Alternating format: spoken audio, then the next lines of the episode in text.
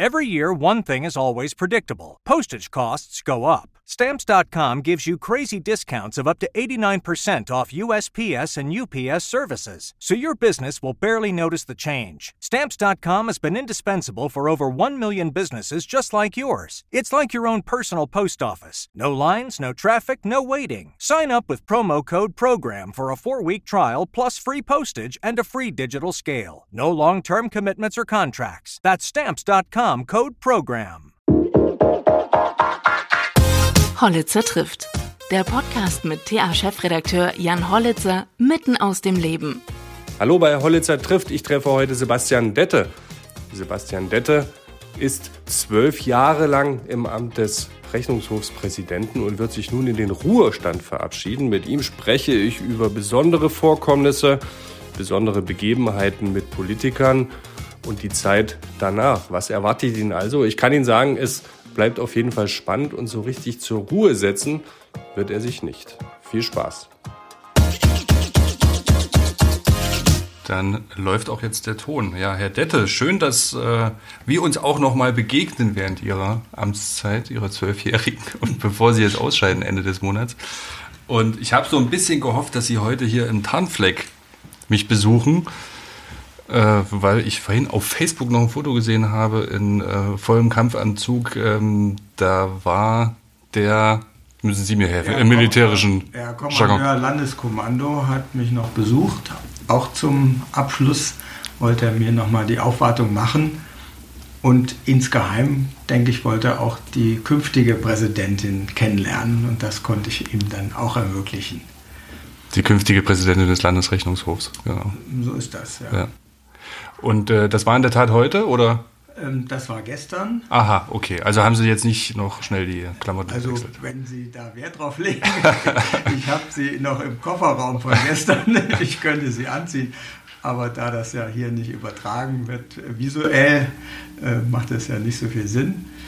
In der Tat, ich ähm, drücke meine Achtung und meine Dankbarkeit gegenüber allen, die in unserem Gemeinwesen besonders verpflichtet sind, gerne aus. Ich danke also den äh, Feuerwehrleuten, Polizisten und auch Soldaten, die ich antreffe für ihren Dienst. Mhm.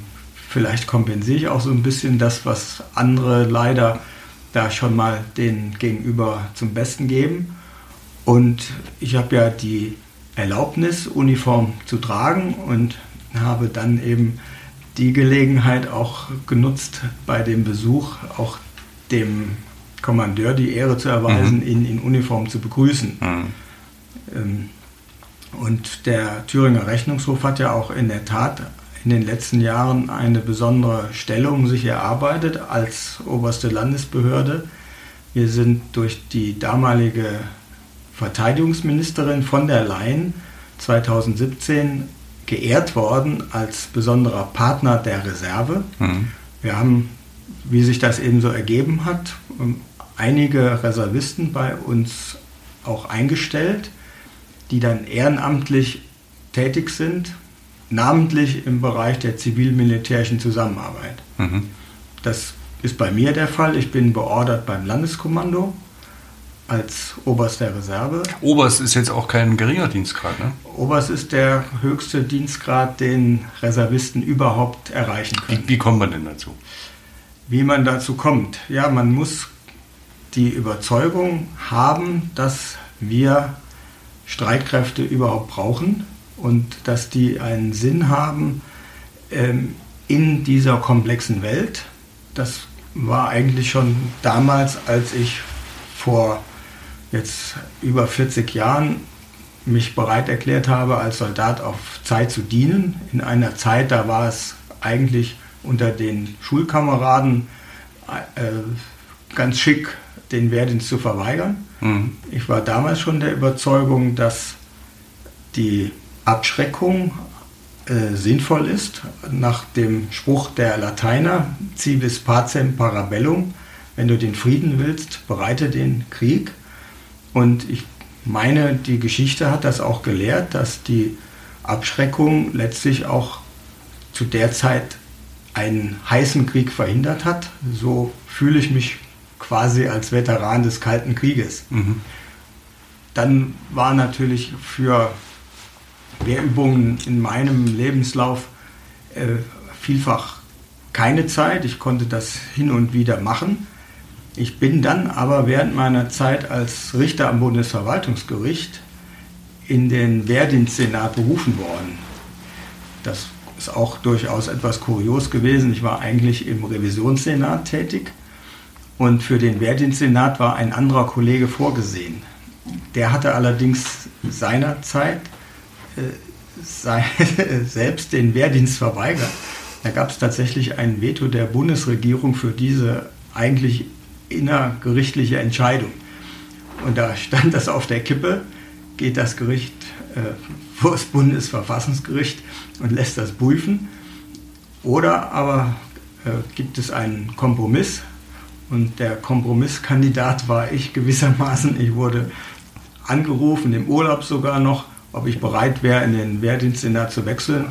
Und das habe ich dann so als Gelegenheit gesehen, ja, wenn ich helfen kann, dann mache ich das. Und nachdem ich im Wehrdienstsenat war, habe ich dann gesagt, ja, dann ist es ja sinnvoll, häufiger Wehrübungen zu machen.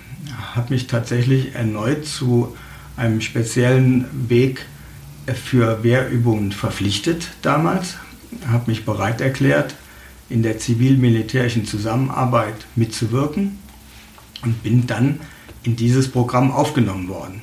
Welche Bereiche sind das dann alles, äh, zivil-militärisch? Was umfasst das? Man, man unterscheidet grob äh, zivil-militärisch Ausland und zivil-militärisch Inland. Ich war tatsächlich zuerst sogar vorgesehen im Ausland, habe dafür auch Schulungen gemacht an NATO-Schulen äh, in, äh, in Holland beispielsweise, in Enschede und bin dann aber in den Bereich Innen gewechselt das ist vielleicht für alle Bürger des Landes interessant, dass wir diese zivil-militärische Zusammenarbeit hier äh, sehr gut strukturiert haben, eben auch gestützt durch zivile Menschen, die in der Verwaltung vielfach auch tätig sind. Und so haben wir ebenengerecht gewissermaßen gespiegelt zu jeder zivilen Ebene ähm, ja, Reservisten, die dann eben auch im Krisenfall Soldaten werden, die dann die Verbindung herstellen. Wir haben also auf Kreisebene die Kreisverbindungskommandos mit einigen Soldaten besetzt, äh, auf der Bezirksebene zum Landesverwaltungsamt als Bezirksverbindungskommando und eben das Landeskommando in äh, Spiegelung der Landesregierung.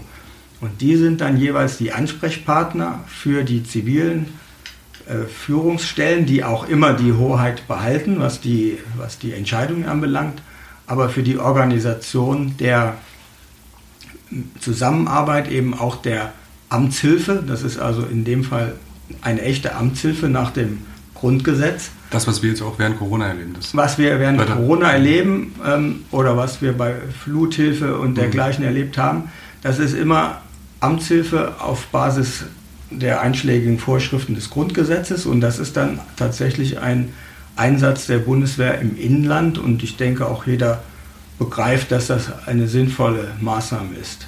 Sie haben am Anfang gesagt, man muss erst mal den Sinn von Streitkräften äh, erkennen und vielleicht auch leben. Das war zu Ihrer Zeit natürlich auch noch eine ganz andere Aufgabe, die da die Bundeswehr hatte. Also man sagt ja immer Verteidigungsarmee, heutzutage sind wir eine Einsatzarmee. Ja, das hat sich äh, im Laufe der Jahre gewandelt. Ähm, das ist richtig. Deswegen ähm, leite ich das eben auch aus der damaligen Zeit her, als bei mir diese Grundentscheidung auch schon gefallen ist. Mhm. Ich war damals schon in einer sehr ähm, ein, äh, einsatzgeprägten äh, Verwendung. Äh, ich war in der Sicherungsstaffel S des Jagdbombergeschwaders 31 Bölke. Das war ein direkt der NATO unterstelltes strategisches Geschwader das war tatsächlich die, die gelebte Abschreckung. Ja? Und äh, das kann ich offen zugeben, dass ich da heute noch erschaure, wenn ich mir das klar mache, was wir für ein Glück gehabt haben mit der deutschen Einheit. Denn das hätte auch alles ganz anders ausgehen können. Mhm. Nur meine Überzeugung ist tatsächlich die, dass wir die Werte, die wir hier haben, unsere rechtsstaatliche Verfassung, unsere Freiheit, dass wir die tatsächlich auch bereit sein müssen zu verteidigen, damit nicht ähm, andere, weniger wohlmeinende Kräfte hier das Sagen übernehmen. Und zum Oberst sind Sie geworden, weil Sie lang genug dabei sind oder ja, gibt es da irgendwelche Beförderungs... Äh ja, ich habe die entsprechenden ähm, Voraussetzungen erfüllt. Das waren ähm, entsprechende Fähigkeiten, die ich nachweisen musste, beziehungsweise auch ausreichend Anzahl an Wehrübungen, mhm. äh, die auch immer dann mit Beurteilungen geendet haben und entsprechend dem dann auch die äh, Spezialausbildungen für äh, diese Laufbahn mit entsprechenden Prüfungen. Ich habe tatsächlich ähm, da auch einiges äh, ehrenamtlich ergänzend zu meiner Tätigkeit im Zivilleben ähm, dann erbracht. Aber ich habe das eben auch sehr gerne gemacht, gerade vor dem Hintergrund der Anerkennung für die Menschen, die für unser Gemeinwesen gesondert äh, gefordert sind. Und habe das auch dann immer erlebt, dass die das geschätzt haben, diese, diese Anerkennung, die ich ausgedrückt habe. Und für mich war das auch eine Ergänzung meiner Weltsicht. Ich habe da sehr viel selber auch gelernt, bis hin auch was äh, Führung einer Behörde anbelangt. Ähm, ich war für drei Jahre beispielsweise beordert im Verteidigungsministerium, im Büro Generalinspekteur. Und wenn man da äh, äh, so ein, zwei Wochen ähm, mal in, in einem anderen äh, Haus oder eben auch in einem solchen Ministerium tätig ist, da nimmt man einiges mit, was man dann auch zu Hause wieder anwenden kann. Mhm. Das ist auch im Übrigen meine Überzeugung, ähm, warum es sinnvoll ist, dass man das als ziviler Arbeitgeber Mitarbeitern erlaubt, äh, solche ehrenamtlichen Tätigkeiten. Ich habe die Erfahrung gemacht, dass die Reservisten, die wir beim Rechnungshof haben, im Wesentlichen sehr engagierte Mitarbeiter sind, denen das also keineswegs schadet, wenn die ehrenamtlich solche Tätigkeiten machen, sondern im Gegenteil, die haben besondere Fähigkeiten auch durch die Bundeswehr wiederum erlangt, die dann bei uns sehr positiv wirken können. Zu meiner Zeit gab es noch eine Wehrpflicht. Wären Sie denn dafür, dass es, äh, oder waren Sie ein Gegner der Abschaffung der Wehrpflicht sozusagen? Ja, ich äh, halte das für einen Fehler. Mhm. Ich ähm, akzeptiere, dass man keinen Wehrdienst machen möchte. Also äh, ich halte etwas von dem Satz, dass ich dafür eintrete, dass andere das anders sehen können. Mhm. Ich hielte aber einen äh, Sozialdienst, den alle äh, eines Jahrgangs, und zwar Männer wie Frauen, machen äh, sollten, mhm. für sehr hilfreich. Ich habe das beobachtet, dass eben viele junge Menschen gerade nach Abschluss der Schulausbildung und vor ihrer Hochschulausbildung oder vor ihrer Berufsausbildung, dass die da eine gewisse Orientierung brauchen. Und äh, man hat ja früher gesagt, äh, Bundeswehr als Schule der Nation. Also ich habe den Eindruck, dass man da sehr viel mitnimmt und ich denke, dass das auch bei anderen der Fall ist. Wer also dann Zivildienst macht, beispielsweise für ein Jahr, dass der auch viel Erfahrung bringt, ähm, äh, äh, erhält, die ihm etwas für seinen weiteren Werdegang bringen. Also ich möchte fast sagen, ich habe ja dann in Windeseile im Anschluss an meinen Wehrdienst studiert dass dieses strukturierte und konzentrierte Studieren äh, mir deswegen besonders leicht gefallen ist, weil ich durch die Bundeswehr entsprechende Fähigkeiten mitgebracht habe. Also ganz banal, äh, ich habe mir einen Stundenplan selber gemacht, der, das fing tatsächlich an mit, hm, fragen Sie mal, welcher Student das macht, 5 Uhr aufstehen. Ja? Ich habe mir gesagt, okay, als Soldat musst du das auch können. Ja? Ich konnte das, konnte zu jeder Tages- und Nachtzeit aufstehen und äh, Dienst leisten. Und dann habe ich mir das selber auferlegt, auch fürs Studium. Ich hatte meinen strukturierten Plan, wann ich halt welchen Stoff lernen wollte und ähm, das ist mir dadurch besser gelungen. Ich habe im Übrigen auch ähm, im, in unserem Sportverein, das ist jetzt gar nicht mehr so lange her, auch erlebt, dass da... Was für ein Sport? Im, im Reitsportverein. Mhm. Äh, dass da äh, einige ähm, junge Leute ein soziales Jahr abgeleistet haben, bevor sie überhaupt wussten, was sie später studieren wollen.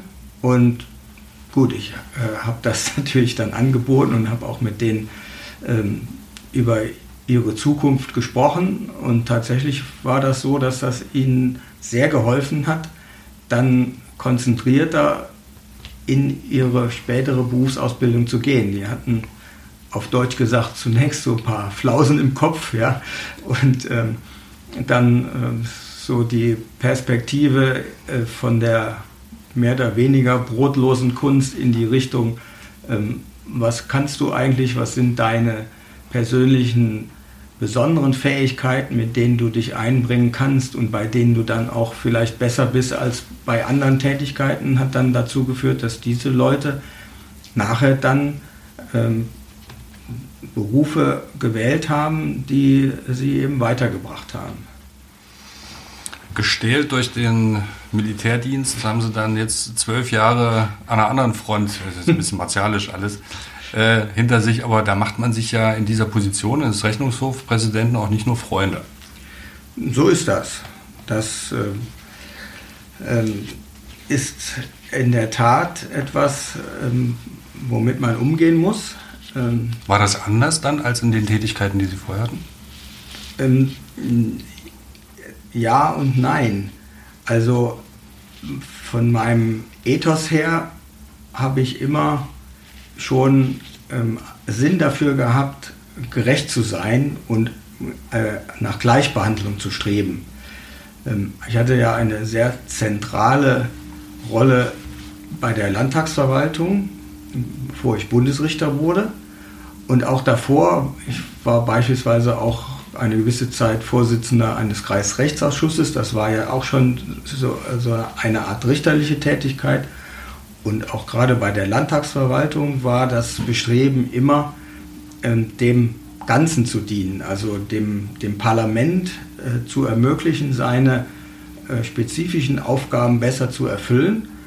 Und da hatte die Landtagsverwaltung eben auch ganz gezielt den Auftrag, ich denke, dass das die Kollegen nach wie vor so sehen, eben als neutrale beratende Instanz äh, jeweils zu unterstützen.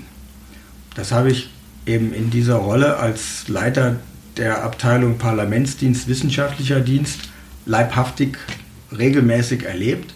Das ging so weit, dass ich in ein und derselben Streitfrage die unterschiedlichsten Fraktionen beraten habe, weil die sich vertrauensvoll an mich gewendet haben. Ich habe dann gar nicht gesagt, äh, eben waren noch die bei mir oder gleich kommen noch die, sondern ich habe mich immer bemüht, alle ähm, aus ihrer Sicht optimal zu beraten, ähm, aber in dem Sinne, dass nachher ein, ein rechtmäßiges und äh, zielführendes ähm, Verfahren gefunden wurde.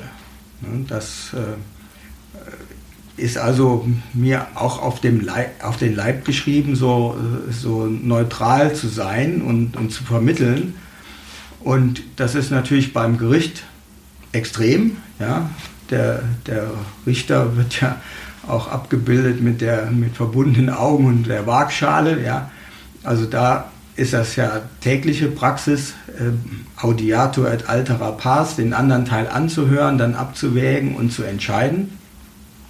Und dieses Verständnis habe ich dann eins zu eins auch in den Rechnungshof hineingebracht. Und da musste ich eben mitunter erleben, dass die Fronten, die sich dann dagegen gebildet haben, durchaus vielfältig waren. also ich mich auch erinnere, ich äh, hatte mitunter äh, tatsächlich auch ähm, die Vereinigten Fraktionen des Landtags gegen mich. weil ich eben... Hat man ja nicht oft gebündelt, ne? Ja, die waren also da gebündelt und ähm, die, die musste ich dann davon überzeugen, dass ich überhaupt keine ähm, Auswahl oder äh, Entscheidung treffe, dass ich das, was ich Ihnen sage, äh, nicht einfach mir selber ausdenke. Um was ging es da? Da ging es um die, äh, um die Fraktionsmittel. Also die Mittel, die die Fraktion. Okay, na, dass Sie ja, dann gemeinsam dafür streiten. Ja, da, da äh, gibt es äh, also ähm, sicher auch gemeinsame Interessen. Und ähm, da ist es eben so, dass ich meine Prüfungen und auch dahingehende Beratungen nach meiner Überzeugung gemacht habe und äh, habe mich da orientiert an der dazu vorliegenden Literatur und namentlich auch Rechtsprechung.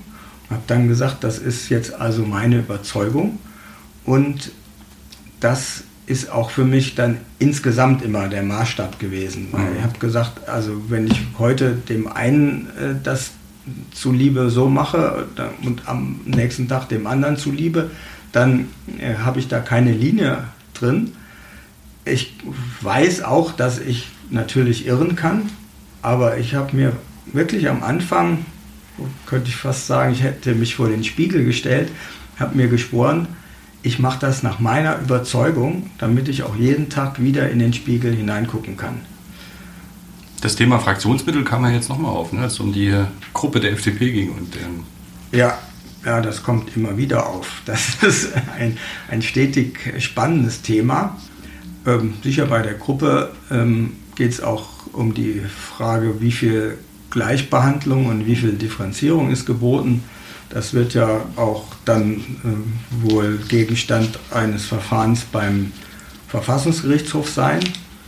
Aber ich will einfach mal auch, um für die Zuhörer und die Leser das deutlich zu machen, ähm, die Fraktionen sind ja auch Teil des Staates und erhalten eben Mittel des Staates für ihre Aufgaben, die sie haben äh, aufgrund ihrer Stellung im Parlament. Sie sind ja Teile des Parlaments und bekommen dafür Mittel.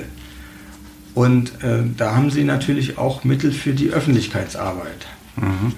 Und da ist es eben ganz wichtig, zu unterscheiden und auch darauf zu achten, dass diese Mittel lediglich für die Öffentlichkeitsarbeit der Fraktion ausgegeben werden und nicht für andere Zwecke. Ganz plastisch ist das, dass es eben auf keinen Fall dafür verwendet werden darf, äh, dass das den dahinterstehenden Parteien zugutekommt ähm, und namentlich eben auch nicht beispielsweise als Wahlkampfwerbung.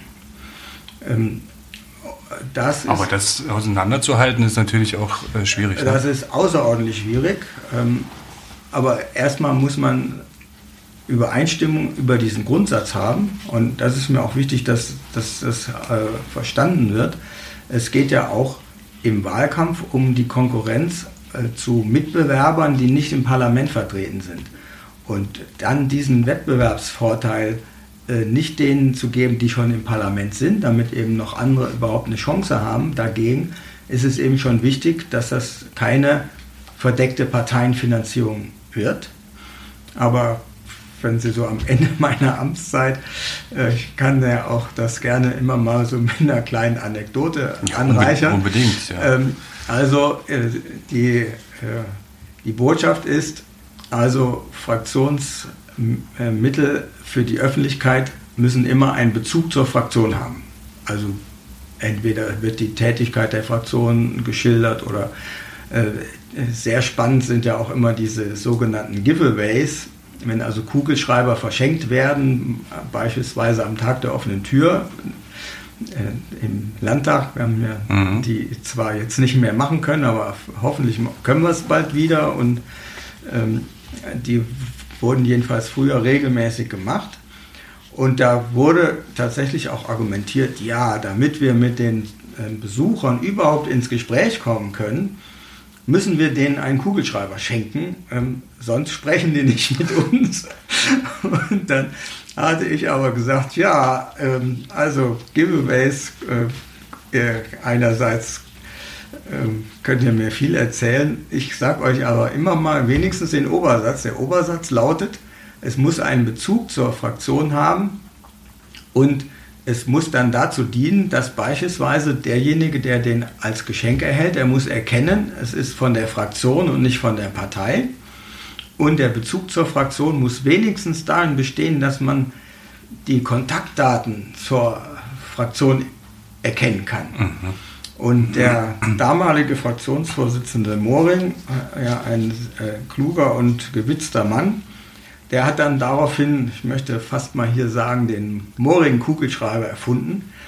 Da gab es Kugelschreiber, da konnte man auf einem kleinen Zettel, ähm, äh, den konnte man rausziehen aus dem Kugelschreiber und dann standen da diese Daten, die man dann brauchte, diese Kontaktdaten und Informationen standen dann alle drauf. Also CDU-Fraktion und das sind also unsere Daten und sprechen Sie uns an und damit hat er also die Vorgabe erfüllt. Ich bin natürlich auch immer kontrollieren gegangen bei den Tagen der offenen Tür. Was machen die Fraktionen mit ihrem Geld? Und ähm, da musste ich ja doch immer schmunzeln, dass er also das tatsächlich so umgesetzt hat. Tja, da muss man kreativ sein dann an der Stelle. Ne? Was gibt es denn noch so für äh, Anekdoten, wenn Sie jetzt mal so zurückblicken auf die letzten zwölf Jahre, ähm, die Ihnen da ganz besonders bei der, bei der Haushalts- und Wirtschaftsprüfung hängen geblieben sind? Ja, was, was mir so hängen geblieben ist, ähm, was vielleicht interessantes Highlight sein könnte, wir werden ja gerne so auch als, als Ritter ohne Schwert bezeichnet, weil wir keine abschließenden Entscheidungen treffen. Ja.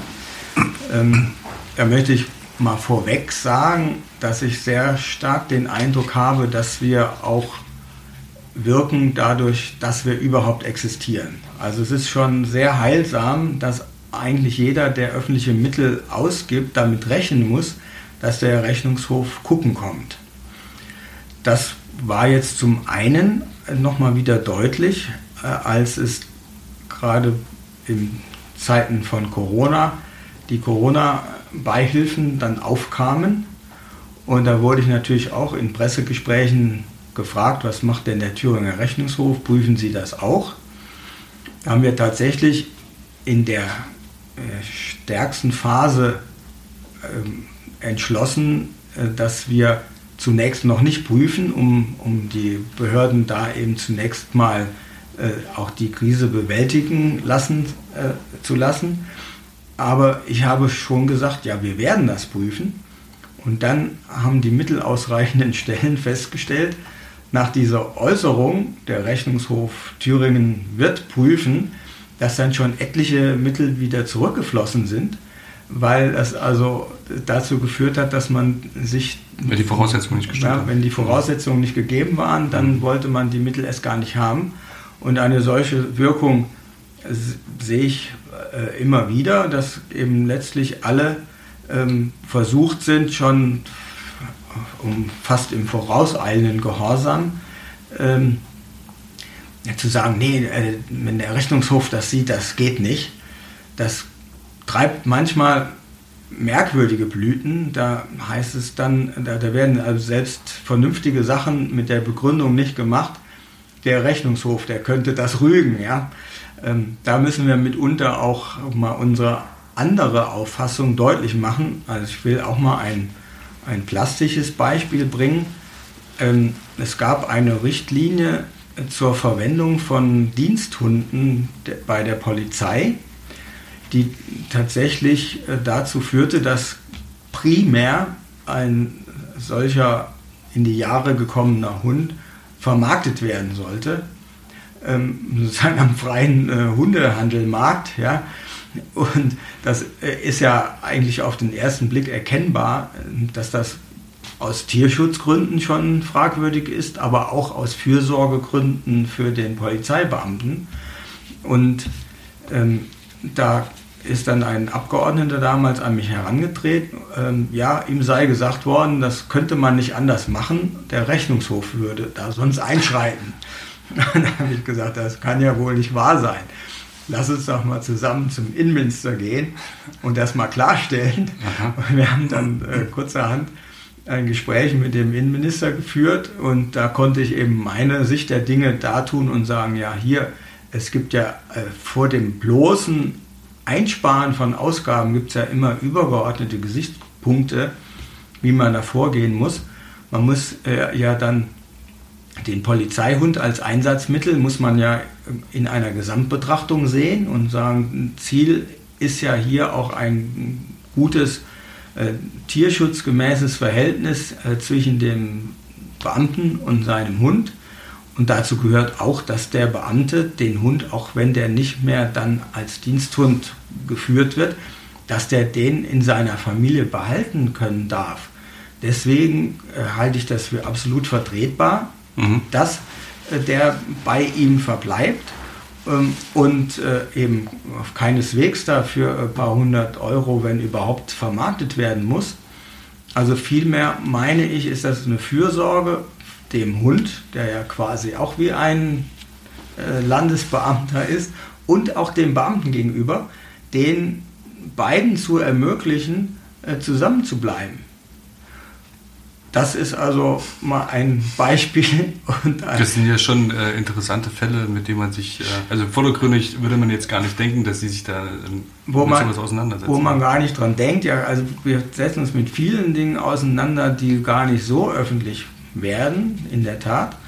Aber dass der Rechnungshof durchaus seine Wirkungen hat, äh, hat man beispielsweise ja gesehen, als ähm, die Industrie- und Handelskammer Erfurt sich mal nicht von uns prüfen lassen wollte. Da hat dann äh, Steffen Quasebart im Thüringen-Journal abends aufgemacht. Der Rechnungshof ist nicht dafür bekannt, klein beizugeben. Mhm. Das hat sich gesehen, da wie er diese Nachrichten vorliest. Und der Hintergrund war der, ähm, dass tatsächlich, wenn wir eine solche Prüfung anordnen, ist das ein Verwaltungsakt der die zu prüfende Stelle bindet. Das heißt also, wenn wir der IHK schreiben, wir möchten sie gerne prüfen, ähm, dann ist das nicht einfach so, dass die sagen, ja, das ist ja interessant, äh, aber wir wollen jetzt nicht geprüft werden.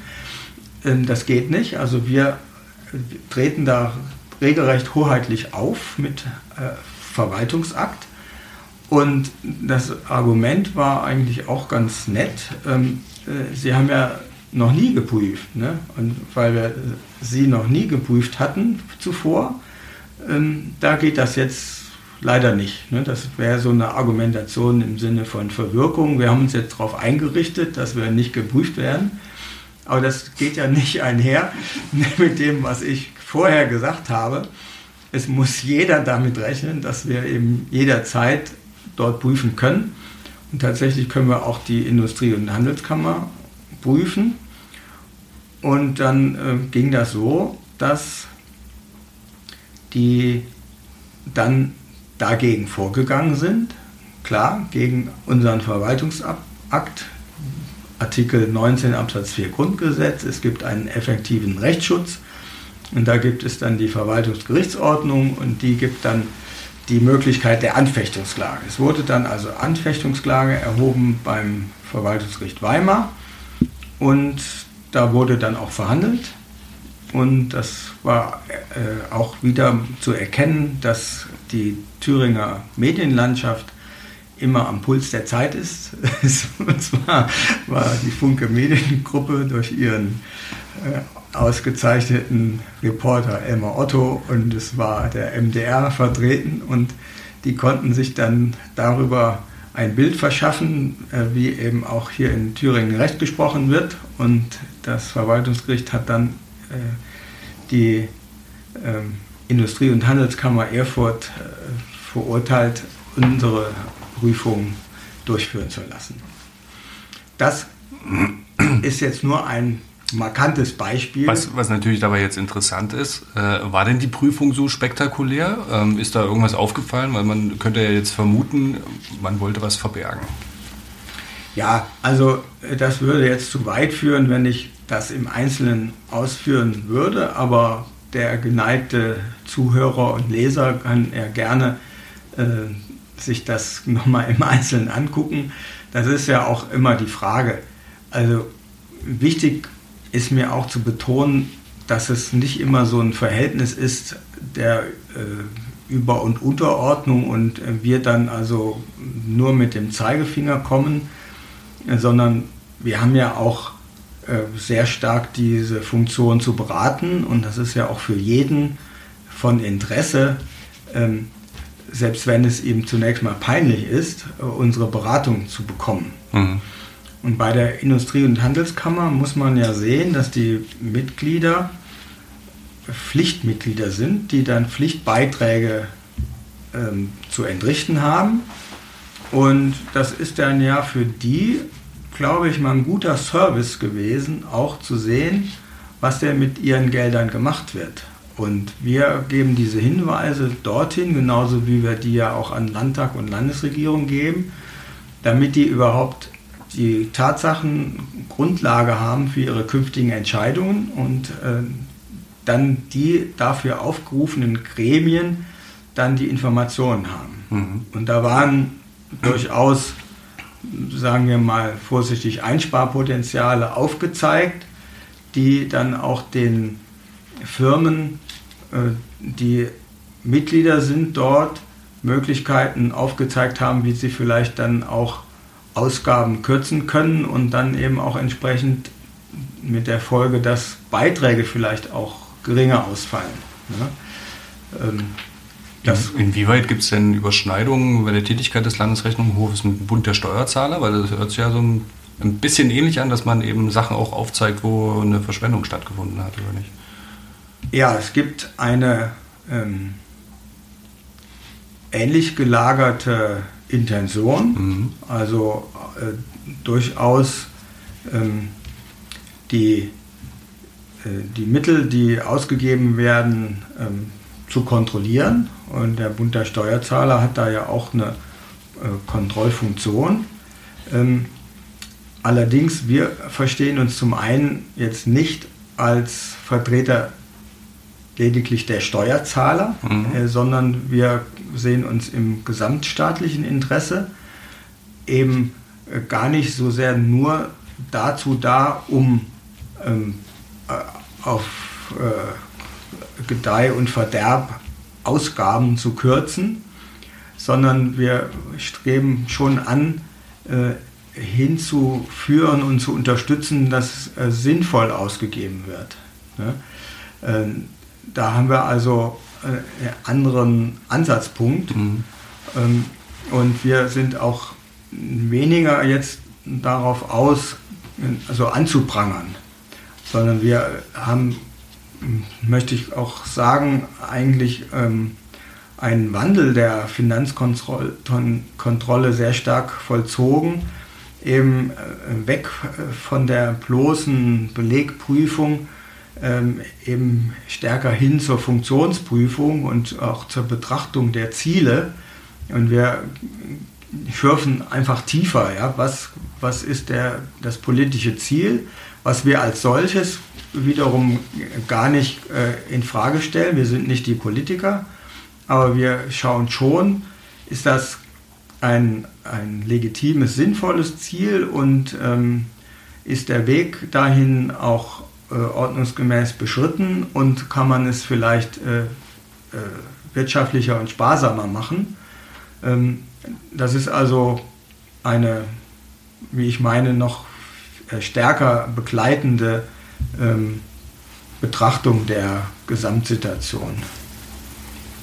So, nach zwölf Jahren geht dann Ihre Tätigkeit zu Ende. Ähm, Sie haben vorhin gesagt, Reitsportverein. Ich gehe mal davon aus, Sie reiten. Ja. Mehr Zeit für Pferde und für welche Dinge wird es dann, geben? Ja, also ähm, tatsächlich blicke ich ja auf über 40 Jahre Berufserfahrung zurück, beginnend nach der Militärzeit mit wissenschaftlicher Tätigkeit. Hm, ich war ja auch lange Jahre an einem Lehrstuhl wissenschaftlich tätig. Ich habe ja auch eine größere wissenschaftliche Monographie vorgelegt und auch über die Jahre immer wieder ähm, Aufsätze geschrieben, mhm. vielleicht auch von Interesse aus meiner Tätigkeit äh, herrührend habe ich mich auch mal mit der Frage befasst, ob die Staatsanwaltschaft unabhängig sein sollte. Dazu habe ich zwei Beiträge verfasst. Ich habe ja auch mitgeschrieben in einem Standardkommentar zur Thüringer Verfassung, den Herr Link, der frühere Landtagsdirektor, herausgegeben hat. Da habe ich Vorschriften beschrieben zum, ähm, zum Richterrecht aus meiner richterlichen Tätigkeit, aber auch zum Landtag aus einer Landtagstätigkeit. Mhm. Ich äh, bin angefragt worden und werde das auch gerne tun für einen anderen Kommentar, eben die äh, Frage des Finanzwesens äh, zu betrachten. Und da bin ich selber gespannt, was mir auch gerade aus meiner praktischen Erfahrung über reine Literatur hinaus ähm, da gelingt, eben das Ganze auch äh, plastisch und praktisch relevant darzustellen. Mhm. Also wissenschaftliche Tätigkeit äh, wird jetzt anstehen. Im Übrigen kann es auch sein, dass ich auch noch als Rechtsanwalt tätig sein werde. Da äh, bin ich jedenfalls angefragt worden. Da kommt es eben darauf an, wie man so etwas gestalten kann. In einer bekannten Erfurter Kanzlei?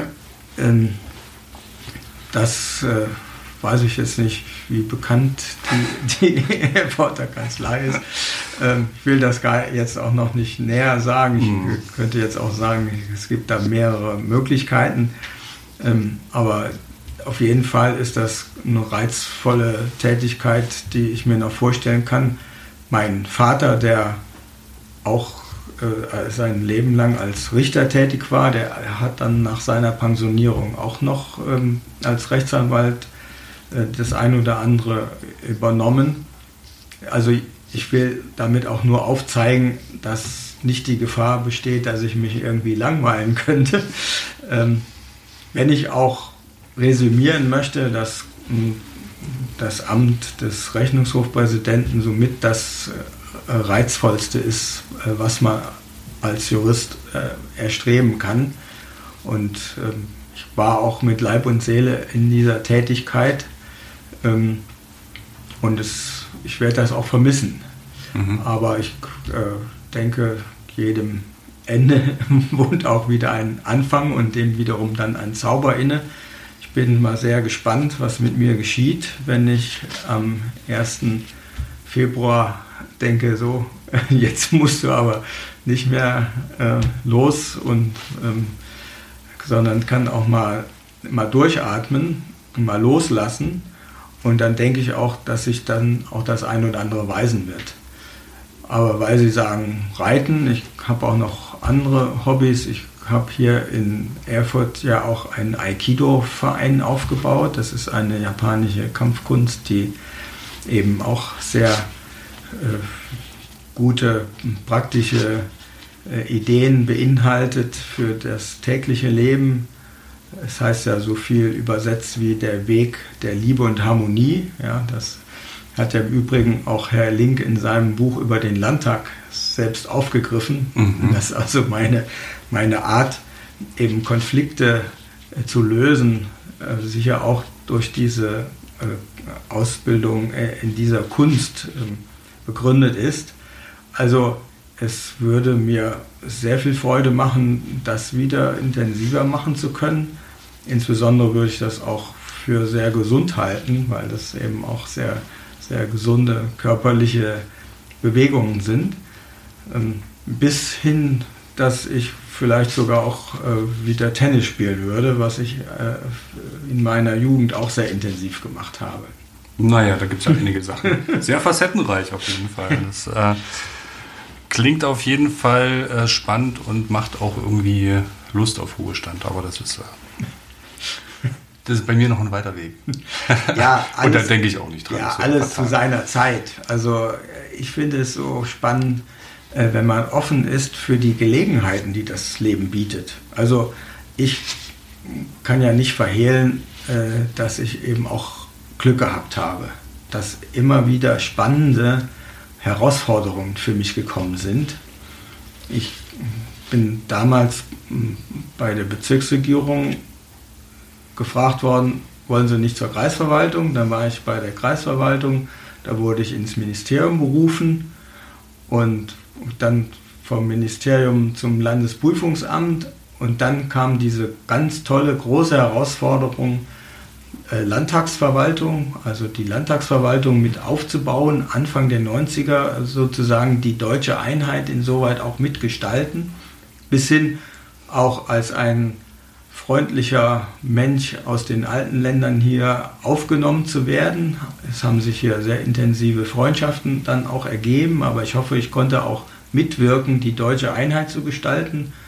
Und als es dann gerade so erschien, ja, jetzt äh, ist also das auch alles gut am Laufen im Landtag, dann winkte das Bundesrichter zu werden in Leipzig, also auch nochmal eine ganz tolle mhm. neue Herausforderung. Dann hat mir nur der damalige Vorsitzende gesagt, Herr Dette, äh, Sie sind doch noch viel zu jung, um hier den Rest ihres Lebens als Bundesrichter zu fristen. Und dann habe ich so bei mir gedacht, naja, vielleicht ergibt sich ja noch mal was. Und dann kam wieder durch eine Ironie des Schicksals diese Möglichkeit zum Rechnungshof zu kommen.